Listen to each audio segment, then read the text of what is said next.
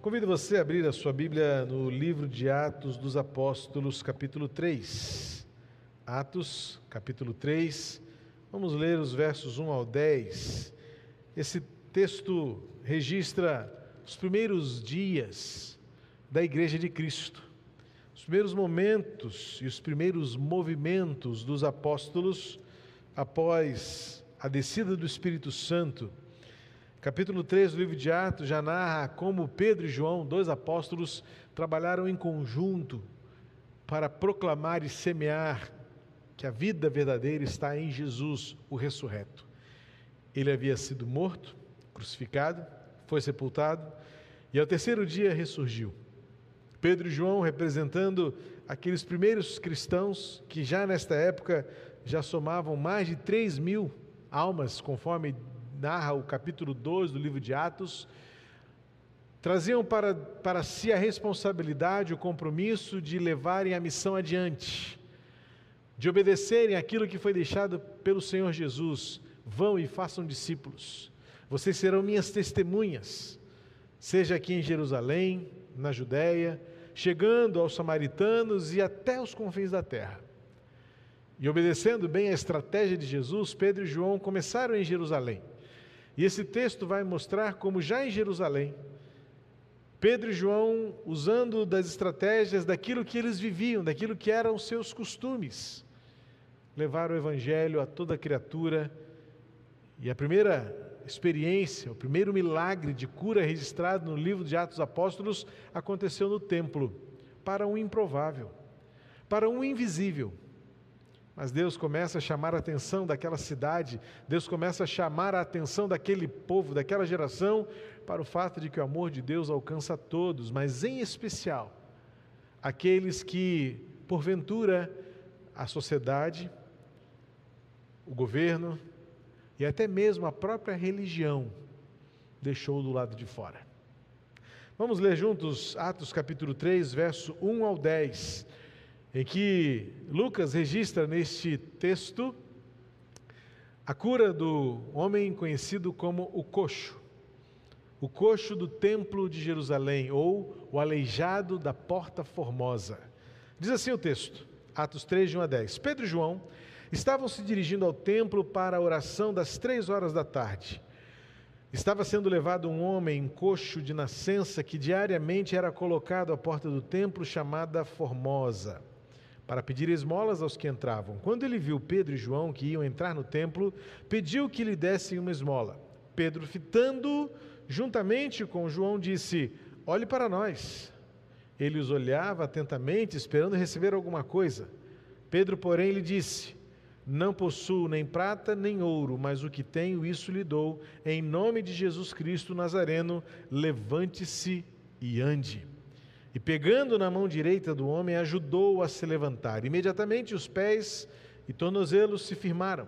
E dando um salto, ficou em pé, começou a andar e entrou com eles no templo, pulando e louvando a Deus. Todo o povo viu o homem andando e louvando a Deus e reconheceram que ele era o mesmo que pedia esmolas assentado à porta formosa do templo. E ficaram muito admirados e espantados com o que lhe tinha acontecido. Esse texto sempre me fascina pela forma como Lucas registra e acaba revelando contrastes tão preciosos do antes e depois da religião em contraste com a graça e a fé em Jesus, da realidade da mensagem falada e a mensagem agida, efetuada. Esse texto vai mostrar, primeiro, a realidade de um homem que tornou-se coisa, um ser humano coisificado. Toda vez que eu leio esse texto, algo me chama a atenção, que é a descrição da maneira como aquele homem chegava àquele lugar. O versículo 2 diz que diariamente ele era colocado à porta do templo. Veja que retrato de condição humilhante que um ser humano pode viver devido às suas circunstâncias, obviamente indesejadas. Ele não nasceu pedindo para ser assim. Ele não escolheu como o próprio texto diz, que ele fosse um aleijado de nascença. Mas ele veio ao mundo trazendo consigo uma, uma necessidade, uma deficiência, uma incapacidade, que fez com que ele fosse tratado, eu diria manipulado, como se fosse um objeto. Ele podia ter sua vontade expressa, mas sua vontade sempre dependeria necessariamente de alguém que fizesse por ele. Ele tinha vontade, mas não tinha liberdade. Ele tinha desejo, mas não tinha capacidade.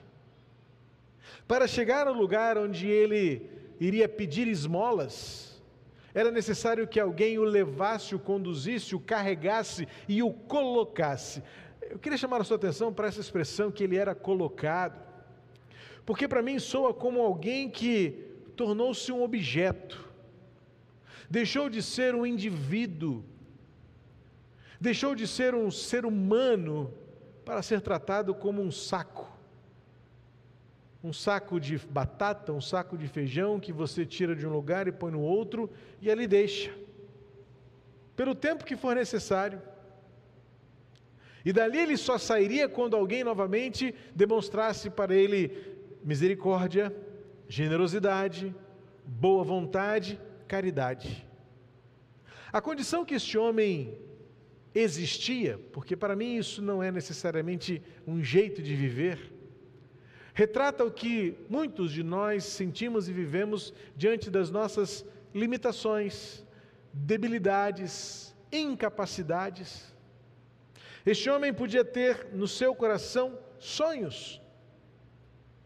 Este homem podia ter no seu coração vontade. Este homem podia ter no seu coração ideais mas a condição não lhe permitia levar isso adiante, porque ele necessariamente dependia de alguém que o levasse e o colocasse e depois o retirasse dali. Este homem era privado da sua real competência, capacidade, habilidade e principalmente liberdade. Este homem era cativo da sua condição física e era carente, necessitado, dependia da generosidade, da caridade das pessoas. E ele vivia uma condição tão humilde que é um detalhe nesse texto que você precisa chamar a atenção. Ele diz que ele vê Pedro e João se aproximando, pede para ele esmolas, mas no detalhe no versículo 4 é que quando Pedro olha para ele, e ao lado de João diz: olhe para nós. Significa que, imagine a cena. Aquele homem vê que dois homens estão chegando próximo dele, mas o que ele faz? De forma humilhante, ele abaixa seu rosto, porque ele não era digno de levantar os olhos na direção daqueles homens. Tamanha a sua vergonha, a sua condição, a sua necessidade. O fato de que Pedro e João se dirigem para ele e pede: olhe para nós, Observa-se então que aquele homem, o máximo que podia fazer era estender as suas mãos, manter seus olhos abaixados, porque ele tornou-se um indigno da sociedade. Note que a própria religião o baniu do convívio. Ele ficava à porta, que curiosamente, contraditoriamente, era chamada de Formosa, mas que acolhia os não dotados de formosura. A porta era formosa, mas era o ponto de encontro para os desprovidos de formosura, para os humilhados. É o que muitas vezes a religiosidade faz, porque ela mais exclui do que inclui, ela mais afasta do que acolhe, e ela estabelece portas como barreiras que impedem que os verdadeiros carentes, os reais necessitados, se aproximem. Ele estava ao lado do templo, mas impedido de entrar no templo. Certamente, tanto aquela religiosidade quanto a religiosidade dos nossos dias retrata também esta indiferença esta crítica que mais afasta do que aproxima, este olhar certamente preconceituoso que rechaça, que rotula e que diz: você não pode estar aqui dentro. Mas o que Pedro e João vão anunciar para este homem é que um novo tempo chegou, uma nova realidade foi inaugurada. Pedro e João estavam indo ao templo para dar testemunho. Sabiam que a hora, a hora nona, como deve estar na sua versão, mas mais popularmente conhecida como três horas da tarde, havia três horas importantes na prática da oração do povo judeu. A primeira hora era seis horas da manhã, a segunda hora, meio-dia, a terceira hora, a, a nona hora, é, três horas da tarde. E este horário era um horário importante porque as pessoas estavam ali dedicando aquele tempo como o ápice da sua disciplina espiritual ou da sua disciplina religiosa. E por que, que Pedro e João vão lá, dando continuidade à sua experiência, e por que não dizer à sua cultura religiosa? É porque ele sabia que no meio daquela gente, eles precisavam anunciar que o advento de uma nova realidade chegou. E para surpresa de todos, o primeiro não foram, não foi um daqueles que estavam lá dentro, mas foi o que estava lá fora. O reino de Deus se processa de uma maneira tão surpreendente porque a graça chega primeiro para os excluídos. A graça surpreende a todos, mostrando que primeiro foram os oprimidos, foram os desfavorecidos, foram os esquecidos, foram os alijados, para não dizer os aleijados, que a graça acolheu primeiro. Talvez Pedro e João, se fossem naquele momento dotados pela religiosidade culminante na mente daquele tempo, como muitas vezes na minha consciência e na sua consciência impera, eles disseram: Olha, espera um pouquinho que eu preciso primeiro ir lá dentro, depois eu volto aqui para falar com você. Mas Pedro e João entendiam que o seu mestre, o Nazareno, não faria de outro jeito, não mostraria amor de outra maneira, senão gastar tempo, primeiramente com aqueles que mais precisam, com aqueles que estão aparentemente mais longe, mas certamente mais próximos da graça. Podem estar mais longe do Santo dos Santos, distanciados pela religião, distanciados pelo rito, distanciados por paredes e portas que o templo impõe, mas certamente mais próximos da cruz, da graça, da misericórdia, para quem tais realidades chegam primeiro. Se Pedro e João cumprissem o rito de uma religiosidade vazia, Certamente eles diziam para aqueles homens: espera um pouquinho, que eu primeiro preciso ir lá cumprir o meu papel, o meu dever religioso, e depois eu volto aqui para cuidar de você. Mas Pedro e João, sensíveis à necessidade urgente, e percebendo muito além do que os seus olhos podiam mostrar, mas o seu coração sentindo a realidade de um homem que tornou-se coisa, de um corpo que era levado de um lado para o outro como uma um saco de batatas, sem vontade, sem liberdade. Pedro e João disseram: Este homem precisa muito conhecer o poder que há no nome de Jesus. Portanto, o nome de Jesus começa a revelar-se como suficiente e bastante para aqueles que, no primeiro momento, a suntuosidade do legalismo e da religião afastou.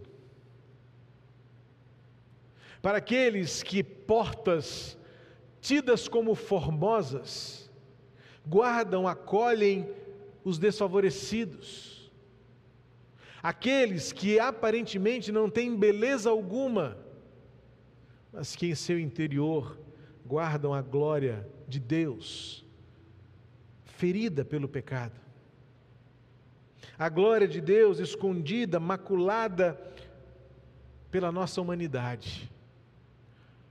As portas podem até ser formosas, mas o que elas retratam, na verdade, é a feiura de uma vida sem Deus. E a religiosidade fica confortável com isso, porque importa que eu não veja, importa que eu não saiba, mas eles estão ali.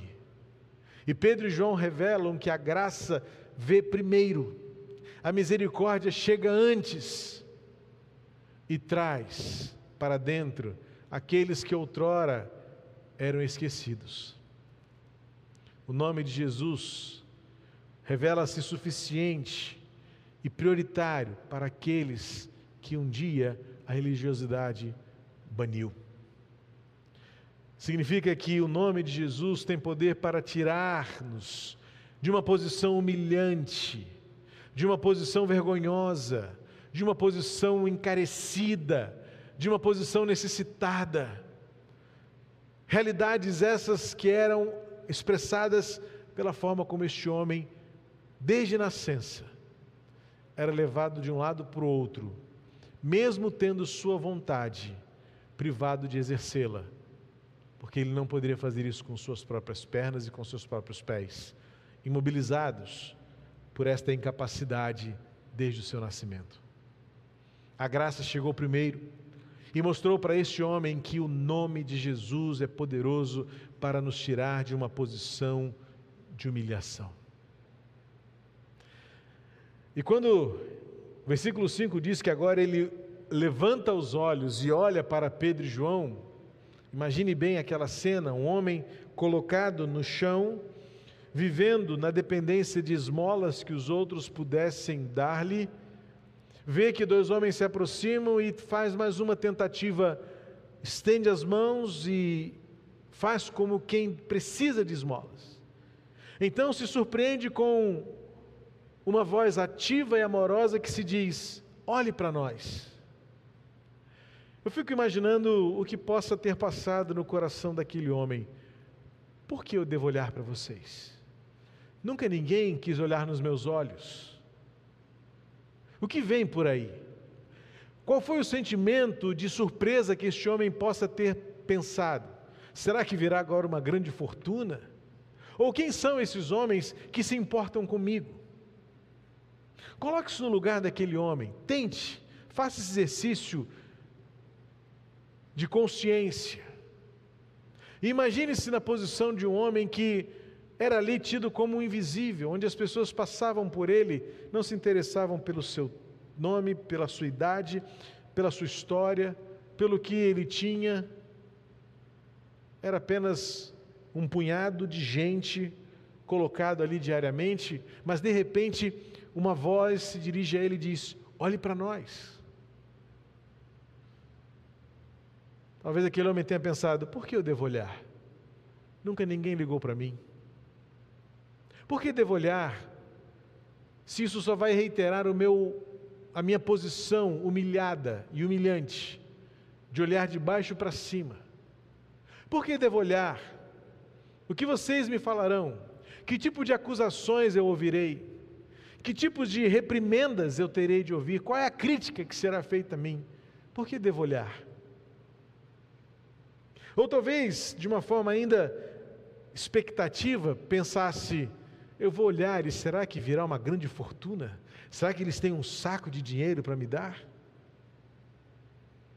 Para uma instantânea decepção, aquele homem ouve de Pedro e João as primeiras palavras que devem ter trazido a ele uma frustração muito grande. Com uma de suas mãos estendidas, olhando para baixo, ato contínuo olha para cima e não encontra nas mãos de Pedro e João nenhuma esmola, nenhum dinheiro, porque o que eles dizem, eu não tenho nem ouro nem prata. Talvez aquele homem assim, então siga o seu caminho. Porque só o que eu preciso aqui é de dinheiro, não é nada. Só o que me interessa aqui é uma pouca esmola, uma pequena esmola. Só o que me satisfaz aqui é alguém me dar algumas poucas moedas. E se você não tem isso, não me interessa. Mas este homem está por receber a maior de todas as notícias. Que Jesus nos dá não aquilo que nós queremos, mas Ele supera as nossas expectativas e Ele dá muito mais além daquilo que nós precisamos. Então Pedro e João se dirigem para eles e Pedro inicia a sua fala dizendo: Olha, eu não tenho dinheiro, não tenho prata nem ouro. Mas talvez com o desejo de nem deixar aquele homem sentir-se frustrado, já emenda na melhor das notícias: Mas o que eu tenho eu te dou. Em nome de Jesus de Nazaré. Levante-se e ande. Como? Quem é Jesus de Nazaré? Porque eu preciso de dinheiro. Eu não conheço Jesus. Não sei o que ele pode fazer por mim. E que história é essa? Eu sempre fui assim. Eu nasci assim. Eu cresci assim. Eu me acostumei a viver a humilhação. E como agora você vem com palavras dizer que eu posso mudar de vida em nome desse tal de Jesus de Nazaré? Mas aí entra um detalhe importante que eu e você, como igreja de Cristo, precisamos lembrar. As palavras poderosas que fazem o milagre acontecer não são as nossas palavras e não são os nossos nomes. É a palavra e o nome de Jesus. Mas no versículo 7, o texto vai dizer que Pedro estende sua mão, pega na mão direita do homem, ajudando-o a levantar-se. E aí o versículo continua com a segunda parte dizendo: E imediatamente os seus pés e os tornozelos se firmaram. Na junção do versículo 6 com o versículo 7, há duas coisas importantes que a gente precisa lembrar aqui. Primeiro, há coisas que só Deus pode fazer, e não há nada que precisemos fazer além delas. Mas há coisas que só o homem pode fazer e Deus não fará se isso não passar pela nossa disposição em agir, em ter uma atitude que abra as portas para vermos o milagre de Deus acontecer. Porque Pedro diz, em nome de Jesus de Nazaré, ou seja, não é no meu nome, não é pelo meu poder, não é pela minha vontade, o poder está no nome de Jesus, o milagre acontece pelo nome de Jesus. E ato contínuo ele estende a mão e diz: Mas eu estou aqui como instrumento de Deus, para você ver o nome de Jesus é poderoso e que ele atua na minha vida, na sua vida. Então ele estende a mão e levanta aquele homem paralítico. Ele levanta aquele coxo. E o texto diz: então, imediatamente ele passou a andar. Note que o reino de Deus se estabelece na instrumentalidade da igreja, na sua disposição em servir.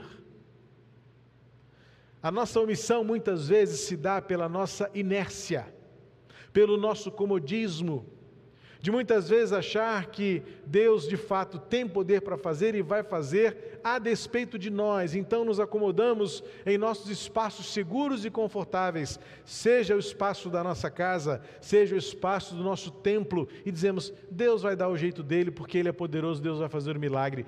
Mas há algo de importante aqui nesse texto: Pedro se coloca como o meio pelo qual Deus vai levantar aquele paralítico, ele estende a mão ele gasta sua força física, ele investe o seu movimento, ele sua o seu corpo para fazer com que por meio dele o poder de Deus se manifeste na vida daquele homem.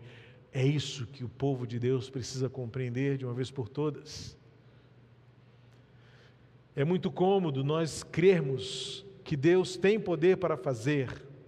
É confortável saber e crer que Deus faz mas nos omitirmos e perdermos a oportunidade de sermos nós o veículo, o caminho, o modo, o agente com que Deus vai fazer paralíticos andarem. Não é pelo nosso poder, não se trata de trocar os papéis, mas é de assumir o papel. Não se trata de você se colocar no lugar de Deus e dizer como Deus vai fazer, de que modo Ele vai agir, quando Ele vai agir, mas é você ter uma atitude de agente de instrumento. Como Pedro, estendendo a mão, ajudou o homem a se levantar. O fato é que muitas vezes nós apenas dizemos, Deus vai fazer, mas se Ele puder não contar comigo, eu ficarei mais confortável aqui da minha poltrona, aqui da minha cadeira, aqui do meu assento, deixa que Deus faça. Mas Pedro se viu como instrumento e como o agente que Deus usou para transformar e curar a vida daquele homem. O milagre aconteceu no nome de Jesus, para a glória de Jesus, para que o nome de Jesus fosse conhecido. E foi isso que aconteceu, porque logo depois Pedro prega. O homem ainda estava do lado dele, se você olhar o versículo 11 seguinte, ficou ali como uma testemunha viva. tipo, o que Pedro falar, eu estou aqui para dizer que é verdade, porque eu sou alvo deste milagre. A glória é de Deus. Mas Pedro viu com seus próprios olhos e sentiu no seu próprio corpo a alegria de ser um instrumento de Deus para curar. E o que este homem então tem a perceber aqui é que o nome de Jesus basta para que a nossa história seja mudada.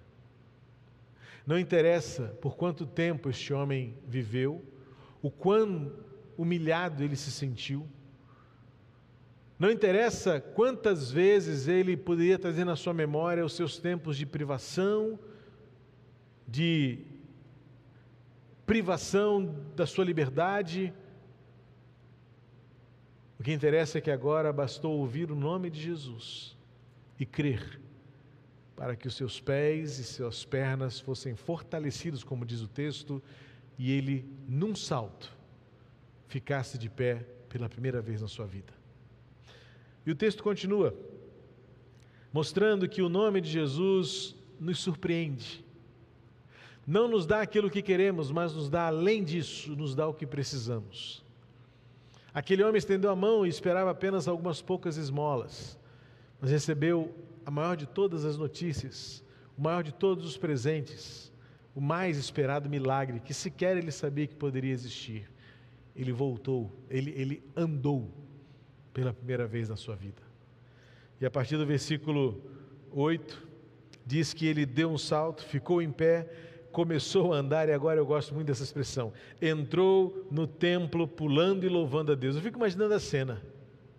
Talvez logo aparecesse algum dos introdutores, dizendo, aqui você não pode pular não. Ou, baixa, fala baixo. Talvez alguém, seguindo o próprio rito da lei, dissesse, olha, Tira a sandália dos seus pés, porque o lugar onde você está é santo. Aqui você não pode andar pulando, gritando assim, não. Aqui é templo. Mas quem segura um homem entusiasmado? Quem segura um homem que não consegue apenas com palavras dizer o que está sentindo? Quem segura o coração esfuziante de alguém que acabou de ver o maior milagre da sua vida acontecer? Nunca andei, não sabia o que é andar, nunca consegui olhar as pessoas na altura dos seus próprios olhos só conseguia vê-las na altura dos seus joelhos, quando eu levantava a minha cabeça. A minha situação era de total humilhação, carência, necessidade. As pessoas passavam por mim, indo e vindo, e sequer se dirigiam a mim, quando muitos jogavam algumas moedas na minha direção, para sentirem-se religiosas e merecedoras do favor de Deus. E agora eu estou aqui de pé, e não apenas sei andar, mas eu posso pular. E por saber pular, eu vou gritar, e por gritar, eu vou louvar ao Senhor, eu vou adorar a Deus, explodindo o meu coração de gratidão e de alegria. Então, que ninguém me segure. E aí, o versículo 9 vai dizer que o povo viu ele andando, louvando, e reconhecessem: Ei, esse é aquele cara lá? Talvez alguns céticos, como muitos de nós hoje, dizem: Ah, então ele já andava e estava ali pedindo dinheiro é, como um farsante mas alguns sabiam que realmente ele era. E diz o versículo 10 no finalzinho: ficaram muito admirados, espantados. Não há dúvida, este era aquele homem que desde bebê nunca pôde andar com seus próprios pés. E agora entra neste templo pulando, gritando, louvando a Deus, dizendo que foi curado. É porque o nome de Jesus é a única razão, não é nem a maior, é a única razão que temos para louvar e adorar a Deus pelo que Ele é e pelo que Ele faz. Quando conhecemos o nome de Jesus, nada segura o nosso louvor, nada impede a nossa adoração, e se for preciso, ninguém silencia o nosso barulho para declarar e dizer que o Senhor é bom e que Ele nos tem dado graça, e o nome de Jesus para nós basta. O que fez este homem pular não foi uma fortuna que lhe foi dada, não foi um bilhete da loteria. Não foi o um milagre de uma grande quantia de dinheiro oferecida no seu tapete. Não. O milagre é que agora ele pôde entrar na presença de Deus, naquele tempo configurada pela imagem do templo em Jerusalém. Porque pela primeira vez ele pode participar do culto coletivo, ele se junta àqueles e os chama de irmãos, e o faz pulando de alegria, louvando a Deus, porque agora eu estou dentro. O nome de Jesus nos insere, o nome de Jesus nos acolhe, o nome de Jesus nos põe para dentro do reino de Deus. Portas formosas ainda existem hoje, que causam muito mais separação, distanciamento, alijamento. Mas quando nós recebemos o nome de Jesus e vivemos debaixo deste nome, Jesus Cristo, nós somos tirados daquela posição de, humilhação, de carência, de necessidade, até de invisibilidade para sermos reconhecidos. Recebemos pelo nome de Jesus a transformação que nos cura, que nos põe de pé de novo. E pelo nome de Jesus passamos a fazer parte. Entramos pela porta para agora louvar e adorar ao Senhor junto com um povo que chamamos de família. Este é o milagre que o nome de Jesus faz, e ele basta. O contraste deste texto é que a suntuosidade daquele templo tinha a capacidade de deixar fora os que mais precisavam. Mas o nome de Jesus bastou para acolher, para transformar, para alegrar o coração de alguém que precisava de um novo começo. E isso admirou, espantou todos à volta porque é o que o nome de Jesus faz por nós. O nome de Jesus é suficiente, ele basta para nos tirar de uma posição de humildade ou de humilhação, de vergonha. Ele transforma e nos põe de pé, mesmo em situações quando as circunstâncias tentam nos impor que fiquemos quebrados, jogados no chão. O nome de Jesus sempre nos dará motivos para saltar de alegria e louvar o nome dEle. E o nome de Jesus continua, e eu creio continuará, causando espanto no coração deste, desta nossa geração. Na medida em que nós, como Pedro e João, continuarmos dando testemunho do nome de Jesus, nome suficiente, nome que basta. E além disso, se a igreja continuar estendendo sua mão e tomando a mão dos invisíveis para colocá-los para dentro da porta, tirá-los do lado de fora e acolhê-los aqui dentro, e chamá-los de irmãos, e colocá-los ao nosso lado para juntos louvarmos a Deus. Que a Igreja de Cristo continue anunciando a suficiência e o quanto basta o nome de Jesus para cada coração. Nós ainda não teremos ouro ou prata. Se o tivermos, o dividiremos na medida da nossa generosidade. Mas quando isso não, não existir, não precisaremos de mais nada, senão do nome de Jesus. Levá-lo, anunciá-lo, compartilhá-lo, glorificá-lo. É o que o nome de Jesus é. Ele basta, Ele é suficiente. Pai querido, em nome de Jesus, nós entregamos esta palavra e suplicamos que o Teu Espírito Santo a acomode no coração de cada um, fazendo que haja preenchimento, haja despertamento e que haja também um transbordamento desta palavra, tornando-nos agentes do teu amor, da tua graça, da tua misericórdia. Que a tua igreja possa hoje e até a volta de Jesus agir como Pedro e João, trazendo para dentro da porta que é Jesus, aqueles que o pecado, o sofrimento, os males, e muitas vezes até mesmo a própria religião deixou de lado, deixou lá fora. Que o nome de Jesus continue transformando vidas como transformou deste coxo de nascença, fazendo-o andar com seus próprios pés, fazendo-o saltar de alegria. Que a tua igreja hoje continue sendo uma agência de alegria, esperança e vida, de modo a que o nosso tempo, a nossa geração, ainda se espante e se admire do que o nome de Jesus é capaz de fazer, por meio de nós, em cada coração, em cada vida ao nosso lado, em nome de Jesus. Amém. Que Deus abençoe a semana que está continuando. Um aviso importante: domingo é o domingo dos dias de carnaval. Vai ter carnaval, mas não vai ter carnaval, você entendeu, não é? A gente está com esses dias meio incertos, mas o feriado está confirmado. Então, não sabemos como ficarão as ruas da cidade.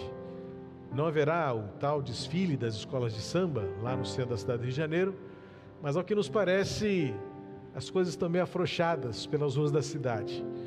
Então nós estamos decidindo que no domingo agora teremos apenas o culto, apenas o culto das 10 horas da manhã. Guarde bem isso. Não haverá o culto da noite. Também não haverá as classes de escola bíblica de forma presencial. Cada classe estará organizando com seus próprios alunos e farão encontros por meio online. Mas o culto presencial está confirmado. Estaremos juntos aqui? Estaremos juntos aqui às 10 horas, domingo que vem? Deus abençoe a sua semana e que Deus guarde você. Continue orando pelas nossas equipes que estão lá em Petrópolis. Como eu disse, amanhã seguiremos em mais uma, uma segunda parte da equipe que vai passar o dia lá. Ah, nós, pastores, somos desafiados aí, estaremos indo passar o dia com eles, eu, pastor Pedro e pastor Fabrício. Pastor Israel não pode, por outro compromisso ministerial, ministro Jogo também não irão conosco desta vez. Mas havendo a oportunidade, eles estarão conosco também. Ore por nós. Amanhã mais carros estarão subindo a serra e deveremos retornar amanhã no final do dia, levando mais uma parte grande que temos aqui de doações. Por enquanto, as doações estão sendo suficientes. Creio que nos próximos momentos nós até precisaremos dizer que não precisa mais por enquanto, mas retomaremos assim que for necessário. Temos doações financeiras sendo feitas também que têm sido uh, necessárias para suprir necessidades emergenciais lá para a equipe e tem sido bênção. Deus tem nos dado muito além daquilo que nós podíamos imaginar. É a nossa igreja, sendo como Pedro e João, essas mãos erguidas para levantar aqueles que estão caídos. Então, conto com as suas orações para que Deus continue usando a nossa igreja para amar do jeito de Jesus. Até domingo, 10 horas da manhã. Só domingo, 10 horas da manhã à noite não teremos, então, confirmando aí esta comunicação, tá ok? Que Deus abençoe você, um bom instante de semana e a paz de Jesus sobre a sua vida para sempre.